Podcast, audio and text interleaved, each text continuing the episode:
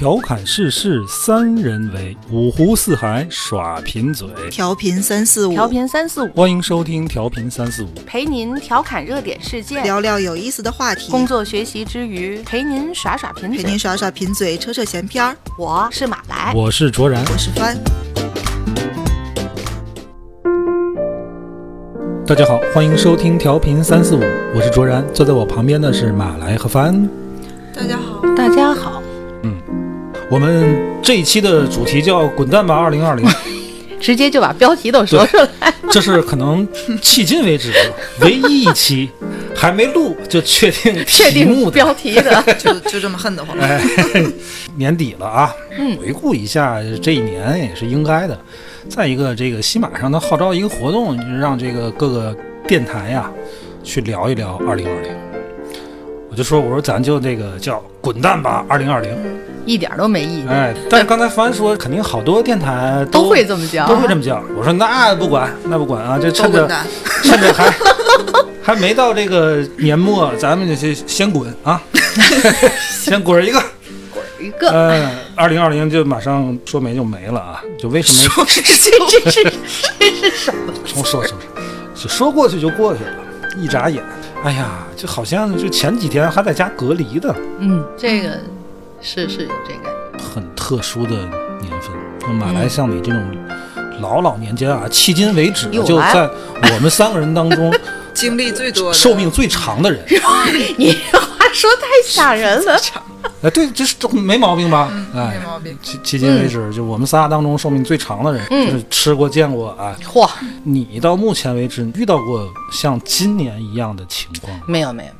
其实回想起来，在今年年初刚刚开始要求大家隔离的时候，我还跟你们姐夫念叨，我说这真是活久见，嗯长这么大没有经历过这样的事儿。嗯，现在回想起来，要非常紧张，天天心情过山车一般，天天捧着手机看疫情，嗯，盼复工，然后出去的时候买东西各种嘱咐，回来各种消毒。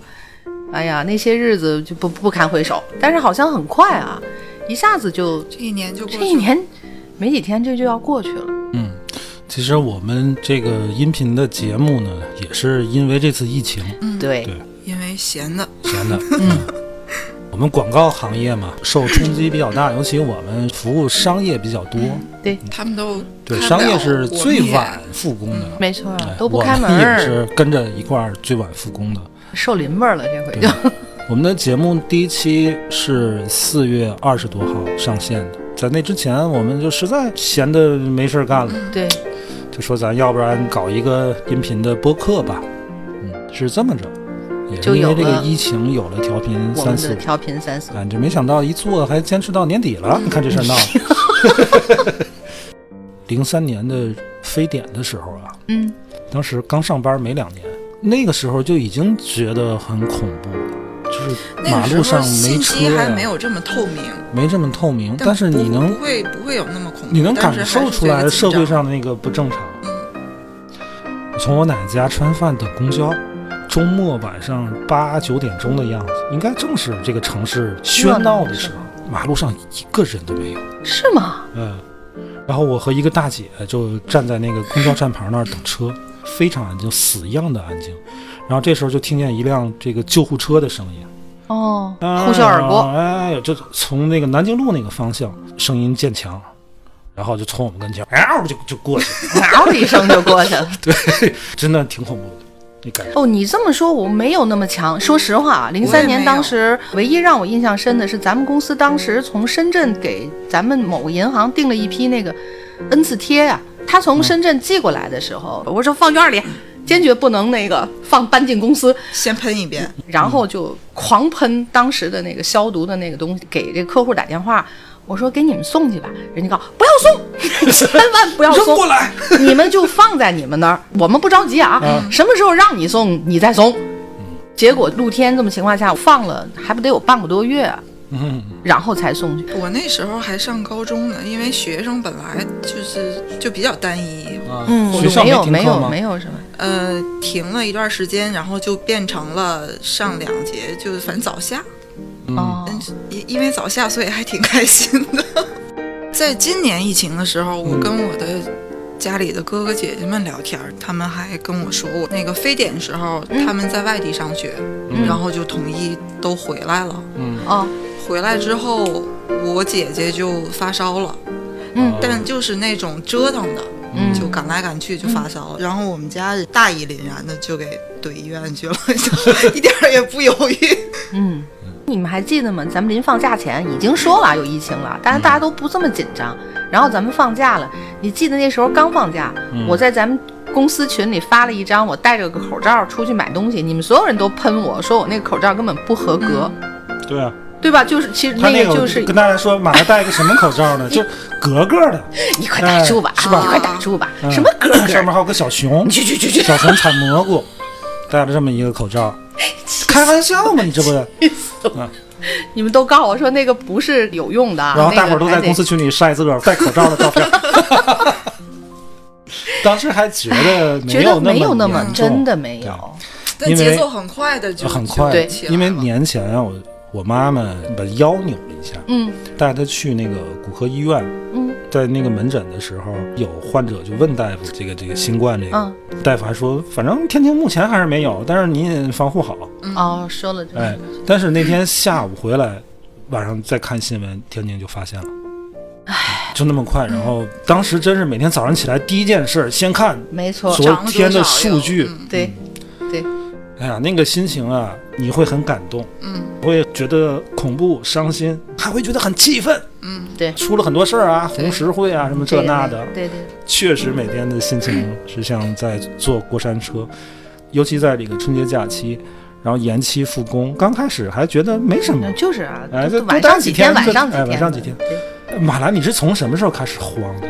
呃，正月十五，正月十五，因为好像当时最开始说就放到正月十五，咱们正常一般就都初七初八上班嘛，嗯。按照规定，然后就觉得说要延期，延期我觉得也大概就推到十五吧，嗯。我就这么想，没想到出了十五还是不对，嗯那个时候有一点慌，因为咱们节后正常的工作其实是排好的，嗯，嗯对吧？为客户的怎么怎么怎么，样我。们是要跟节点走。我我是觉得这样一来，那些事儿不就全瞎了吗？对，那个时候有点，二月二呀，这个都都没了。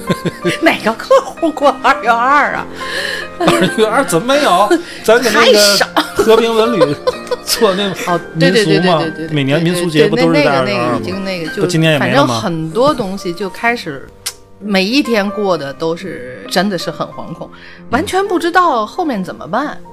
对，什么时候国家会说疫情结束？嗯而且看那个意思也能明白，他这事儿不可能嘎噔儿就说行，明天什么都没有了，完全能意识得到这一点，嗯所以遥遥无期的那种感觉挺恐怖。嗯，从正月十五，我但但也因为这个状态，会让我觉得，就是人跟人之间的好多好多感情更紧密了一点儿。对，就疫情期间离婚率特别高嘛。两口子待家里没事儿就就待久了。看谁都不顺眼。因为什么同事跟朋友都见不到面，然后还有好多本来就不在一个地方的朋友，大家每天都会互相提醒，就谁的城市对，就是。暴增了一下，马上就会有好多人过来提醒，然后嗯然后整天您喝酒什么的。是是，哎，现在回想那阵儿，全民做凉皮儿，嗯，全对对对，我疫情期间的收获就是厨艺有所精进，真的是很多人有有所都这么精进，但是现在又荒废了。一旦工作恢复正常，肯定就不会再你知道我在疫情期间这好几个月啊，嗯，承担了家里的采买、加工和洗涤，就厨就厨房这一套，我就全承包了。全做了。哎，疫情期间那个离婚率上升，还真是闲的。你看我们家就没事儿，知道吗？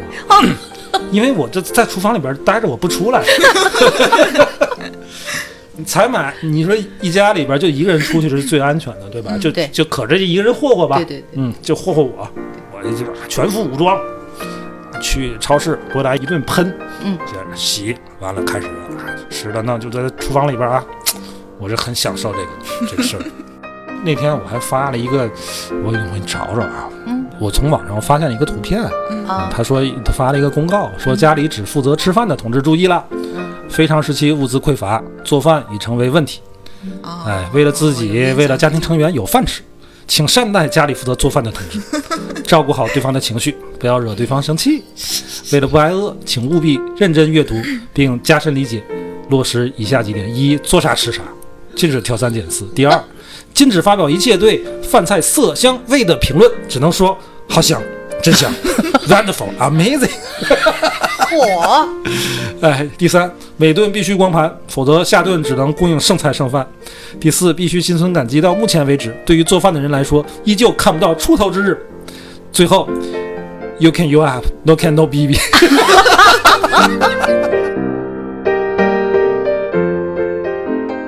哎呀，我真是觉得我那时候很伟大。嗯，但是我觉得我们家我老婆可能比我更伟大，因为你记得在当时是有网格员的，每个小区都有。嗯，在要去要去站岗。做这个，我老婆是党员嘛，她就肯定得去站岗。嗯，咱们刚做这个音频节目的时候，我特别想请一位这个这种网格员过来去聊一聊，他们在基层真的很辛苦，嗯而且你赶上这个居民区啊，素质高的还好，还好一点。有的素质不高的他就拒绝配合你，不测体温，不戴口罩，这那有，太有还有对你人身攻击的。我老婆他们单位有一个，她平时画画嘛，她在这个疫情期间在值班的时候画了一组漫画，起名叫什么“下沉侠”。嗯，哦哦哦，这叫下沉嘛啊，叫下沉。对对对好多这种下沉值班期间遇到的很多就是挺委屈的事儿，人家就画出就来。画出来，我觉得挺好。我不知道你们啊，通过今年这个疫情，充分体会到我们这个国家的这个制度的优越性。嗯，你们有这种感受吗？太有了。嗯，其实之前也有啊，但是我觉得今年尤其这个感受特别的深。嗯，你说疫情期间，我感觉像你刚才说，感受到国家的这个强大，咱们叫后疫情时代了。嗯，那还有这么国国家这涨多少，那个死多少，咱现在能称之为后疫情，我觉得就是能够感受到国家在这次这么大的疫情事件里的付出。嗯，只有举国体制可以做到这样。没错，今年这场疫情啊，让我感触最大的还不是说我们这个国家有多强大，体制有多先进、多优越，就是因为这次疫情是一个全球性的，我们自然会看到很多国外媒体的一些报道，肆意的抹黑、重伤，对吧？之前啊，我们也经常会遇到这种事儿。以前经常会想说，这些西方的政客啊、媒体啊、记者呀、他们究竟是揣着明白装糊涂呢，还是真不明白？哎，通过这次疫情，我觉得这玩意儿啊就是意识形态差异，就是资本主义亡我之心不死。前两天这个国家公祭日的时候，推特上所有关于南京大屠杀的东西全被推特官方删掉了。对，这就是他们的言论自由。嗯 我其实曾曾经也会觉得我们国家的这个对外的嗯态度上都太柔了。咱们东方人的、嗯就中国的这个传统就是要以礼呀、以德呀，都是这些东西。所以我一直觉得我们都太柔了。他们这个外交部发言人啊，有时候我觉得他们是有一些要求，什么话能说，什么话不，应应该也是有套路。们肯定是有的。我有时候我就特别想做这个外交部发言人。你真做了，就是你就知道哪有些话你有一个外不能说国记者就。问你，就想哎，你们那个香港怎么？我就特别想说，关你屁事儿。其实很简单，就是这个道理，关你屁事儿。你真做了，你就知道这四个字儿绝对你反正也是要抹黑我的，对吧？我跟你解释再多，说什么你不也得这样说吗？所以有时候我就想啊，你说咱小时候看这个新闻联播都觉得，哎呀，你这，哎，国内这歌舞升平，国外战火纷飞的，你不就这套路吗？但是你现在想想，它是这个套路，它顶多是有选选择性性地去对吧？国内说好事儿，国外说坏事儿，嗯对吧？它是有这个套路的。但是你西方那些媒体，它完全是扭曲事实、颠倒黑白呀，睁眼说瞎话。总之就是最近这几年，就是尤其二零二零这一年，嗯。有很多的这这些事情、这些点，让我们觉得，嗯，有一口气出来了。嗯。以往也有好多的情况会让你觉得憋着一口气，嗯，没有招儿。对，但最近这几年真的是那那些憋着的气，就是不断的在都捋顺了。对，捋顺了，我们就认清了很多西方的这些言论，所谓那些公知的嘴脸，对吧？嗯。嗯之前你们记得有一有一些公知在网上说中国造不出圆珠笔头来，嗯 这个事儿是吧？当时这个这个事儿很很火呀，挺火的，就好像这个圆珠笔头那个珠是个成了一成了一种象征了，就说你这个国家的钢铁行业大而不强啊，高精端的这个你加工你弄不出来呀。结果怎么样呢？太原钢铁厂是吧？太钢搞了这么一下，结果这一搞不要紧，生产出来的那个东西啊，够全球用一年的。直接把那些公知推崇的那个是是北欧的一家小、小公司吧，给挤得黄了，干黄了，干黄了。不是我们造不出来这这个东西不值，当的，不值得一做，利润很少。一个那个猪啊买点，挺好。这可能的利润在几厘。你说我们要做那个东西干嘛？本来就不屑于做，嗯打你脸吧。现在也觉得应该没有什么中国人民做不出来的。嗯，时间问题。西方的什么专家说，千万不要对中国进行技术封锁。你封锁什么，他们就自己他们就做什么。弄出来什么，什么盾构机这类东西，嗯好像是欧洲哪个国家，德国呀、荷兰，他不讲道理呀，他卖我们高价呀，不买了，真是推荐吧，自大家做，都要看那个，嗯就是大国重器的大这国重器这个片子，扬我国威。非常好看，嗯很扬我国威。说起扬我国威这个事儿，嗯 我最近看的是一个韩国的综艺的，嗯然后他就是说有一个中国的这个去韩国当艺人嘛，然后他娶了一个韩国的媳妇儿，嗯，扬我国威。中中这事儿就这事儿就已 经开始了啊因为这个小男孩家里很有钱，就农场主那种，啊自己有地，哦然后他父母一开始不同意，后来就同意了嘛。同意了，你你想咱们咱们这个习惯就是娶回来就就好好对人家嘛，嗯嗯然后就去韩国。他们那个水果什么都挺贵的啊，什么都是论个儿买的。然后，然后这个男孩儿的父亲就在路上说：“哎，我看前面有店，咱咱下去买点儿水果带过去，去人家女方家，嗯。哦哦买了十八箱。十八箱。嗯，哦，买了十八箱我跟你说，十八箱水果在韩国意味着什么，知道吗？嗯。我们当时在韩国研修的时候，嗯。我们有就是中方员工过生日，嗯，韩韩方啊，中方员工一块儿过来庆祝一块儿啊。嗯嗯人家在当地的这个韩方的员工呢，就买了一个西瓜，买了个西瓜，嗯。也不大，小西瓜啊，嗯嗯。拿来就就生日快乐，Happy Birthday。嗯我们当时还想啊，这行就放那吧，送个西嗯，瓜。一个西瓜，嗯 然后啊大伙儿这个吹蜡烛、吃蛋糕，哎，一看那儿有个西瓜，脆了，然后吃，嗯，让那个韩国人吃，那韩国人嗯就不吃，这吃我吃不吃不起。我们说是听说怎么。最后到了那个楼下超市，很贵，嗯哦，那证明人家也是也是非常真诚的来买了一个一个，就买个西瓜，嗯嗯，然后在国内，可能大家会看到那种土大款，觉得挺看不上的，嗯就穿金戴银的。然后，但是你在那个视频，因为 环境不一样，背景不一样，嗯你就真的觉得扬我国威。这个 带着他们俩去买金货，啊这是咱们的传统嘛。嗯啊，当时怀孩子了，要给孩子买一个那个小小小玉件儿，然后一个小金件儿。嗯，这个这个南方的妈妈就直接问，就来最大那，这够一斤吧？够一斤吗，就是一个小珠的，一排五个小珠的一个项链儿，啊然后就问这这是店里最重的吗？啊就是最重，他妈就看中那个了。然后韩韩国的这个视频，整个的什么嘉宾啊，跟、啊跟什么主持人什么的，然后就是一直在惊呼，就就要我国威。扬我国威。我没见这么狂花钱的这样，然后，因为你看完一个，就会有一列推荐嘛，嗯。就相关的视频，我就停不下来，就一直在看，是不是各个地方都讲我外国？人到中国之后啊，然后就觉得不行了，就走不了了。嗯。也有好多的外国人在说这种国外的好多对中国的误解，嗯，因为因为国外真的有好多虚假的新闻，嗯嗯嗯嗯，在很真实的描述他们在中国的生活，包括科技的发展。嗯，就像现在呃疫情时候也有智能的什么快递了，那个小小机器小，机器人，然后现在好多酒店也用了那个什么无接触的那种对对，可以带着你走，嗯然后还有嗯送餐的这嗯些。他们当时在酒店隔离的时候都是用的这个东西，啊，就送送餐的、送药都是机器人，都是无接触。下面的外国人的留言，他们说这个在我们这儿根本就不可能，因为放几天就会被人拿走。啊，然后同时也很感叹，就就是中国好像比我们先进了好多年，就已经很智能了，就生活里面。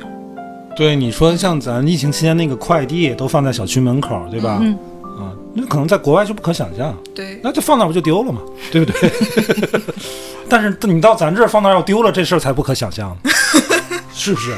就会有一串人都倒霉的，对，感觉很好。看呃看这种视我就看过一个视频，一个老外啊，他可能就是在疫情之前回国了，疫情他就回不来了嘛，嗯，很他好像他好像在 很想回来。他。录一个视频，他用中文啊，中文挺溜的，就说大家看，你看这美吗？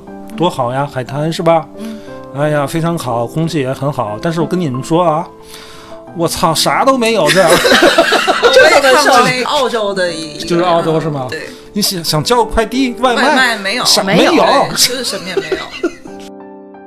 难免会听到很多对现在的社会经济状况，包括我们自己的生活所处的这些，嗯去抱怨政府的时候，可能我们也应该看更多的吧。该抱怨抱怨。抱怨这个东西就是你觉得这个国家牛叉，对对对，跟你抱怨，还是应你觉得他该应该这有些事儿办得很扯淡，哎是两回事儿。最近啊，就给儿子买了一个学习桌，啊，买完之后啊，嗯就给他那个桌子上就各种布置啊，什么这嗯那的。我呢，就在桌上插了两面国旗，小国旗。后来问我这个爸爸为什么插国旗啊？嗯，我说爸爸小时候念书时候啊，知道这个我们国家第一任总理提到过一句话，叫“为中华崛起而读书”。我说你也得这样，天天看着国旗，为中华崛起而读书。我的天，哎，我说这话你们肯定觉得很矫情吧？是吧不是觉得矫情，是早了点儿吧？我为什么这么？我知道很早啊，但是我今天就想跟你们说这个事儿，对对，我很有事儿感触，是对的，嗯，我很有感触。为什么呢？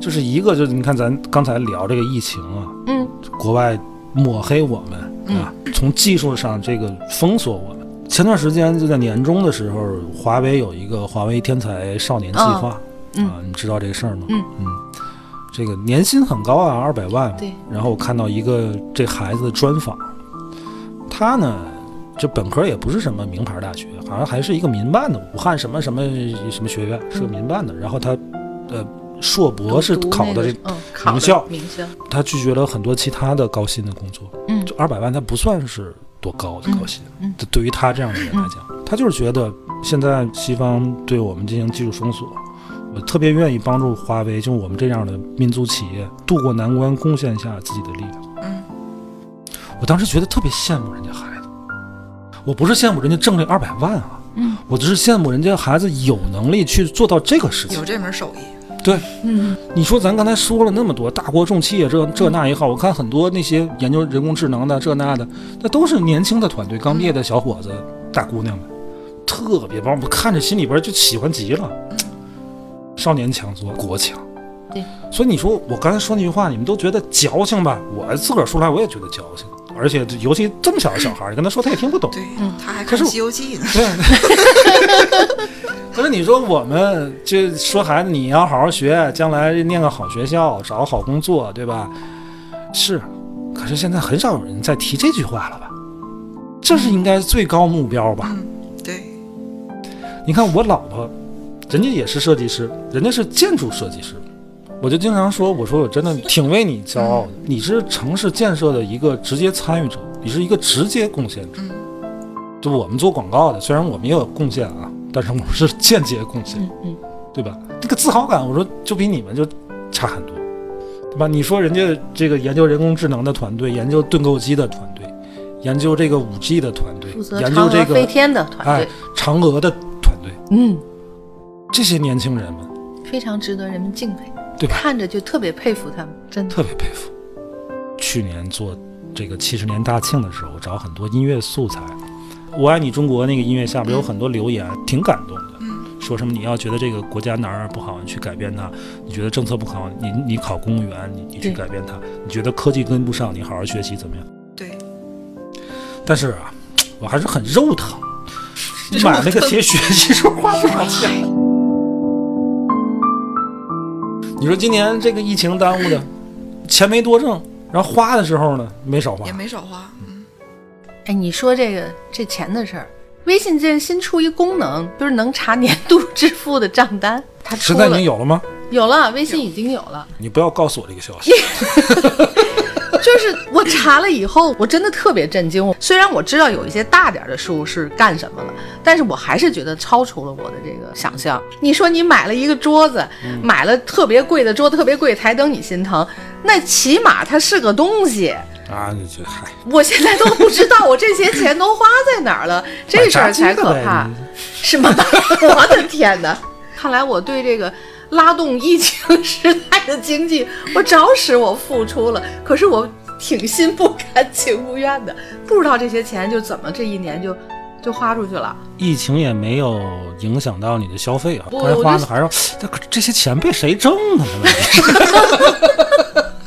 有炸鸡挣的，我这 就是大家都说今年难，就过得很苦啊，就是啊，但其实走过来你会发现也也没怎么样。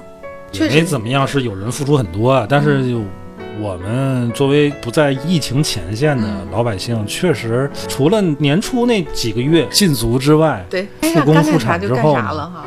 其实还真是该干啥嗯，没哎受太这个多影响。即便你的这个收入可能会受影响，有的朋友可能工作会受影响影，响。嗯，但是可能消费啊，基本上没有受太大影响。嗯，这这很奇怪，对吧？哎，你们平时记账吗？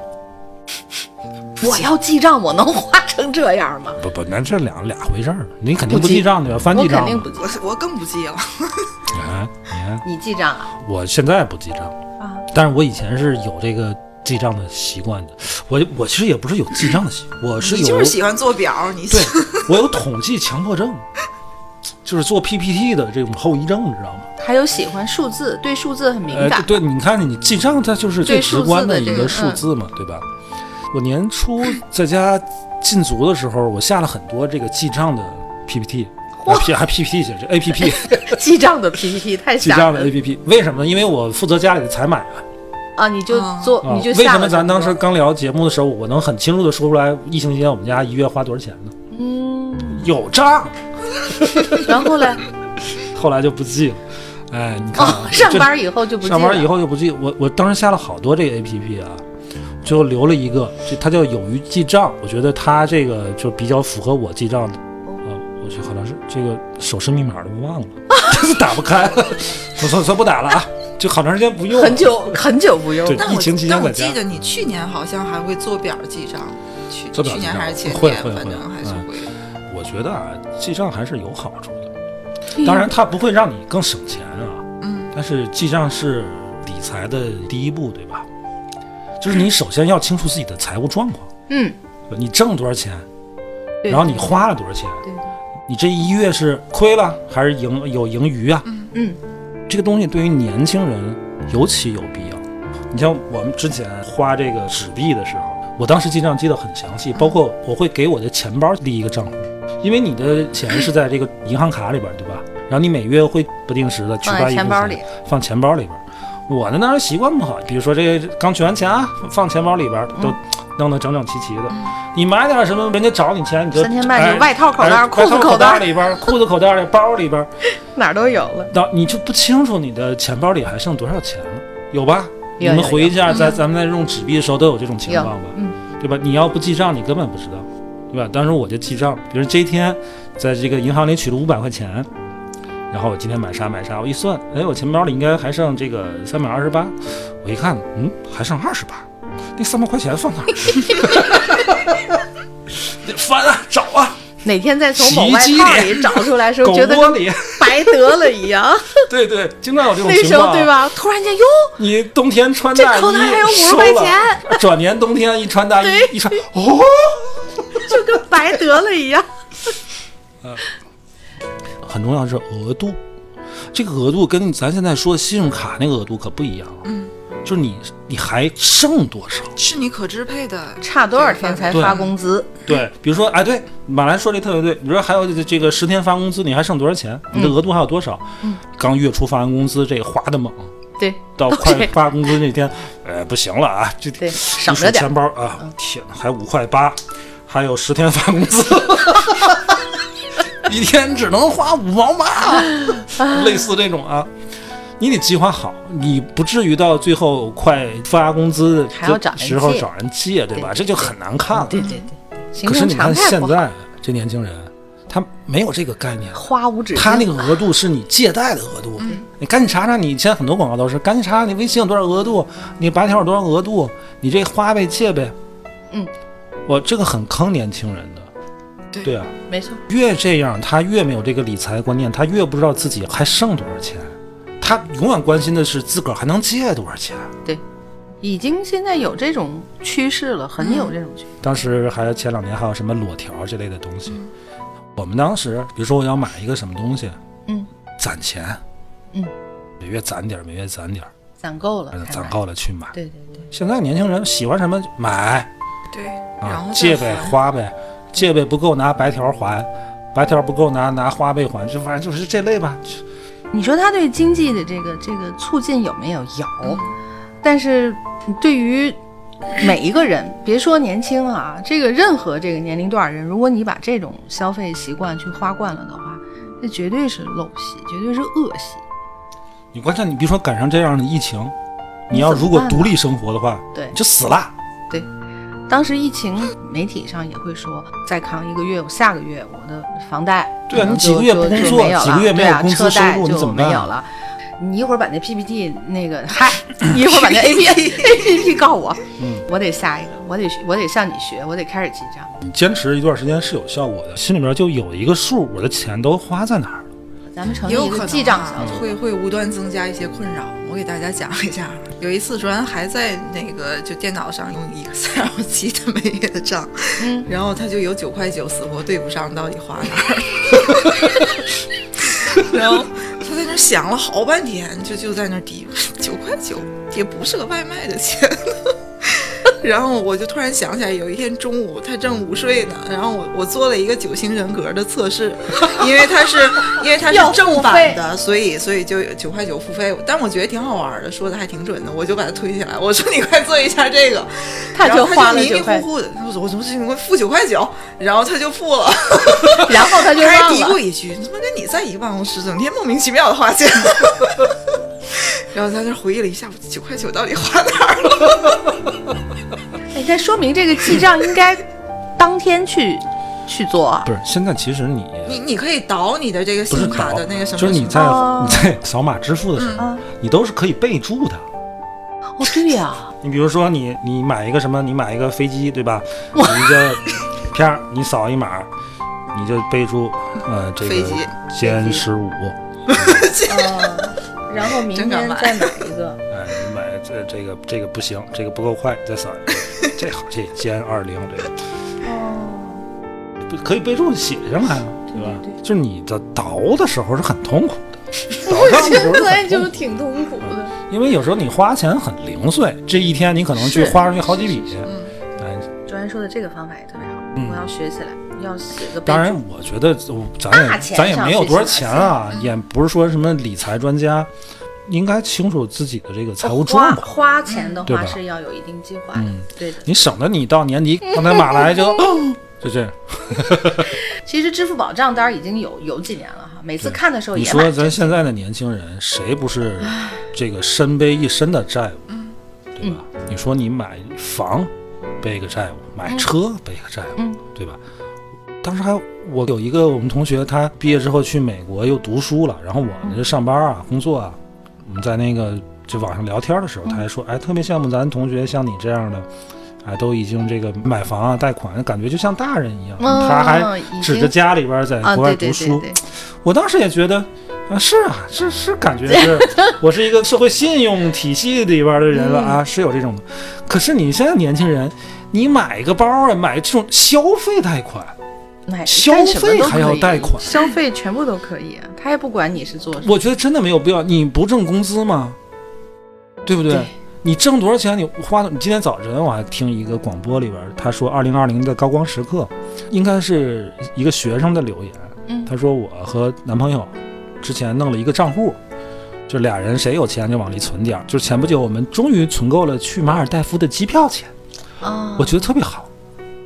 机票钱没多少钱，肯定是学生，你说要一搁一般的，那就消费贷款白条干嘛？可是人家俩人踏踏实实的去攒这个机票钱，一点一点存，那种感觉是不一样的。对对。比如说你看中一个特别心爱的包，你攒了三个月或者攒了半年，你买到了，嗯，跟你歘一下就是狠狠狠心消费贷一下买，那感觉是不一样的。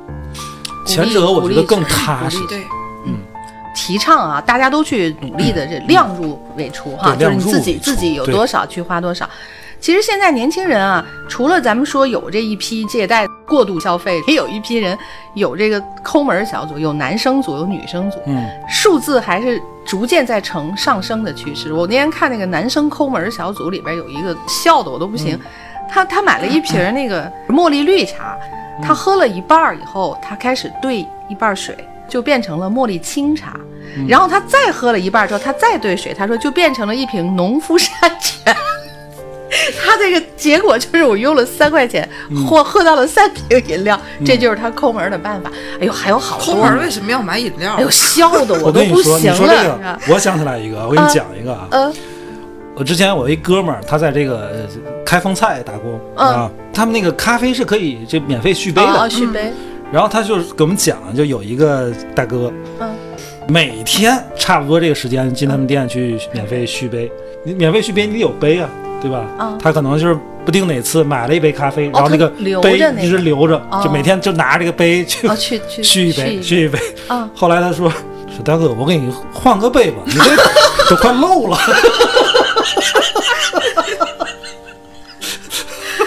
哦，这个这个这个不叫抠门儿，这叫占便宜。我觉得这个属于，总的来说，这抠咱们不不用这样。我觉得钱这个还是应该能够让咱们服务于咱们是最好，但是量入为出是应该的。对你节省跟你占别人便宜这是两回回事事儿啊，对我们不能这么干。这个二零二零，希望它快点过去吧，快点开始新的这个一年。哎，对他，我前两天看啊，说这个每年日本啊会有一个这个年度汉字，知道吧？今年的日本这个年度汉字是什么呢？是这个“秘哪个哪个米哪个蜜？”，就便秘的“秘啊？为什么？”。不不不不，可能不是便秘的“秘”啊，就是不 就不说秘密的，这对秘密的“秘蜜走了。蜜的第二个，为什么？”。他说这个“秘”啊，代表着心与心的联系。紧密的密。哎，就是王左中右，他也在也在收集咱们中国的这个年度汉字。嗯，他想过战役的役啊、像什么封城的封，就是他想到了很多，很找到一个，就是全网去征集这个这个字儿。今年的经历跟感触都太多了，真的很难觉得找到一个字。言难尽，一句话都很难概括，更不要说一个字啊。嗯就是嗯，反正我觉得现在是说到了这个年末了，那个咱们有升有征集啊，十大网络用语，二零二零的。嗯。就是这个是咱们国家的那个语言资源监测跟研究中心，还有跟那个商务印书馆主办的，他去做这个汉语盘点。这二零二零说二零二零年十大网络用语是嗯。逆行者、秋天的第一杯奶茶、带货，然后云监工、光盘行动、奥利给、好家伙、夺冠、不约而同和集美，这些词是网络啊，啊，网是网络，嗯，凡尔赛竟然没有入选，哎，耗子尾汁也没有入选啊。没有，他有一个这比较靠，后的没来得及统计上。对，他说的有一个就是中国媒体十大新闻用语，第一是复工复产，嗯，新冠疫情、无症状感染者、方舱医院、健康码、数字人民币、服贸会、双循环、天问一号、无接触配送，嗯，这些是媒体十大语言。我们要回顾一年的这个时光啊。哎，你们有这个习惯，就每每到这个年末的时候，感慨一下这一年怎么怎么着，然后有啥下一年立给自个儿立个 flag。现在不我年轻的时候有，对，年轻时候，没实现，所以这几年也不玩了。嗯，这好像是一个就仪式感的东西，对，年轻时真的会写点小感悟，哎对吧？写点小回顾。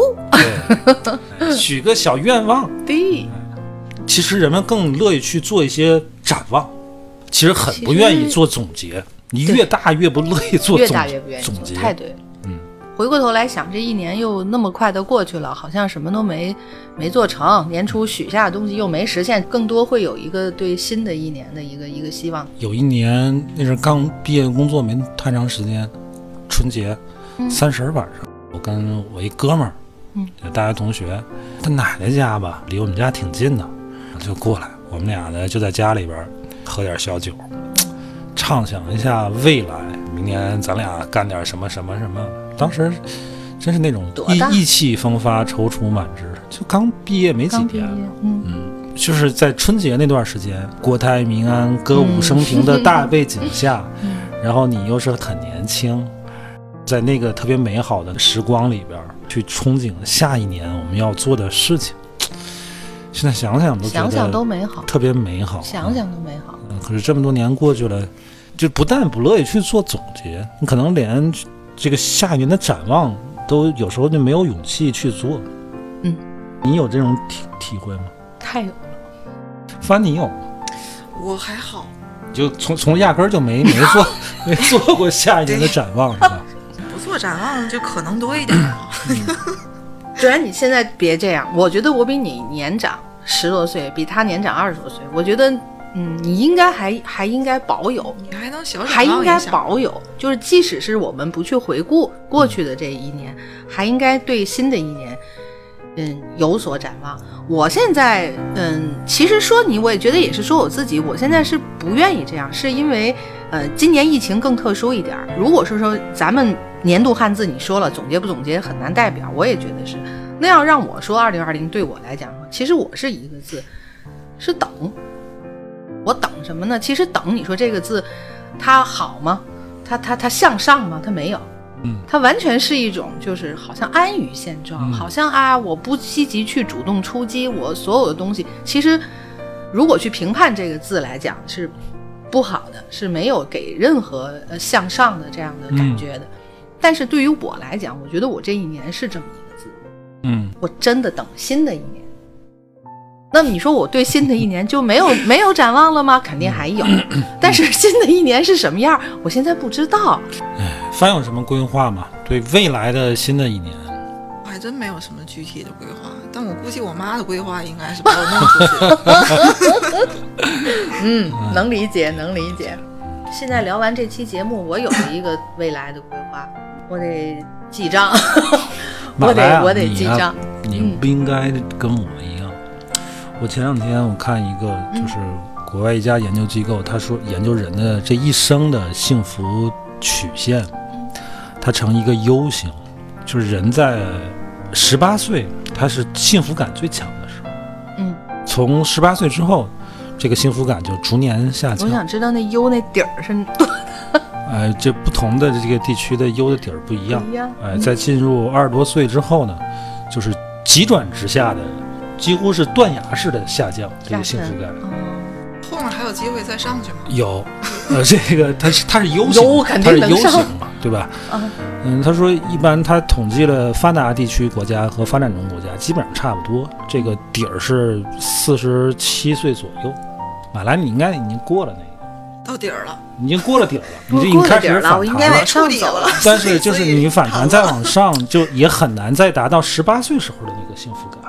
但是我突然之间，我特别开心听见你说，我希望这是一个对于二零二一年的一个特别好的。所以我刚才为什么说嗯我现在不想去展望新的一年怎么样，没有那个勇气去展望。就嗯你二十多岁刚毕业，你一腔热血，就刚才我说那个情景，两个少年在春节除夕夜。喝着点儿小酒，在畅谈未来。你要努力，你所做的所有的努力都是向那个最不幸、最不幸福那个点在冲刺。所以就是现在还年轻的朋友们啊，你们就珍惜你们的现在每一天，因为在这以后的每一天都不会比你的今天再好了，说太惨了。你这样说的 太可怜了，真的。不好吧？尤其是过了十八岁之后回想起来，年轻人，其实会这样。为什么说他十八岁他是一个幸福感最强的一个时候？十八岁之前你是有学业压力的，十八岁基本上你有一个结果，你考上大学了或者怎么着，你的你你一下那个幸福感就到达了一个顶端。可是你考上大学之后，你面马上面临的那个压力就是，你即将这四年之后步入社会的这这么一个压力，对吧？当你真正到了二十多岁步入社会，你面临着什么工作升职加薪，呃，买房、结婚、育子这些是你之前从来没遇到过的。难道不是因为人过了五十，是安于现状吗？就是欲知天命望什么的了是吧都低了，就是他对呀、我我刚才也在想，你甭管你达没达到你自己预期的那个人生的那个状态，你都已经开始放弃奋斗。说了这个 U 型的这个以后，我就在想，我还没有放弃很多东西，但是我真的希望我的那个幸福指数越哎来越好。你你说这个我会想起来，就是高晓松说四十不惑的那个解释。嗯，当时我我跟我妈，我应该也跟马来聊过，跟很多差不多这个年龄人都聊过。就他说不惑嘛，意思是我不在乎了，我不想知道到底是什么了。不是不是因为我全都明白了，所以我不惑，是因为我不在乎了。嗯，就是因为到了到了这种我没有所求的程度，所以所以才会趋于那个安稳。我对什么都感到幸福，感到满足，嗯，会这样吗？我觉得这个解释放到今天是合理的，嗯你放到过去应该它就是不惑的意思，嗯因为过去过去人他那个生活的世界很小，嗯，很狭窄，明白了，活明白了。他真的到四十就差不多该明白的就都明白了。可是现在不是，现在真的不是。嗯现在你到四十，你还要谓学习，还要干嘛？你就应该看开一点，对吧？就是像凡你刚才说的，跟高晓松说那个，我觉得是一个正正正常的解释，不再为自己不知道而困惑。但 但他同时也说，你发现自己对这些无所谓、不想知道了之后，会马上恍然，你这青春没有了，因为青春就是要较那个真儿。可是你说，咱说四四十不惑，到五十知天命，基本上就是跟刚才咱说这个 U 型理论它是吻合的。这个话题突然聊沉重了，哎，嗯，谁让你突然想起来什么就就全部吓醒了？嗯。我倒了一下，嗯。我五十岁生日那天发的朋友圈写的是朝着黄昏不停的行走，就是这个之前可能有一个问题，就是我写的是。对，差不多的。我我，你看这句话是我想到的答案是朝着黄昏不停的行走，就是有个问题，就是知天命，你你你到底知道的是什么？知道了吗？我我就是我想到的答案就是朝着黄昏不停的走，这就是我我我觉得这就是我五十岁时候想到的，就是我不想停，我没有黄昏走，这不太好。那火那你说你刚刚都向已经着朝阳，你刚才已经都唱走了走黄昏里去，了。风儿吹向我们。哎，咱喝酒吧。这说到这儿喝酒喝酒就必须得喝点酒。就是说喝点小说到这儿，那个帆把酒打。喝点小酒，到这个时候确实应该约上三五好友，嗯天儿也凉到一定程度了啊，来个涮羊肉，喝点小酒，谈谈心。你爱是总结今年还是展望明年？应该这样，三五好友聚在一起，有点小微醺。对啊，待会儿应该就是不知道这个时候能不能收到我们送来的这个小礼物啊？里边有张小卡片，我写了一句话叫“听着调频三四五，咪口小酒特舒服” 嘿这会儿应该有朋友已经收到了啊。哎，呢啊，行吧，那个帆再把那个进群的方式哦跟大伙儿说一下。嗯大家加我的微信五九六五八幺五幺，加主播帆的微信五九六五八幺五幺，让我们一起进群，阖阖家乐。欢乐。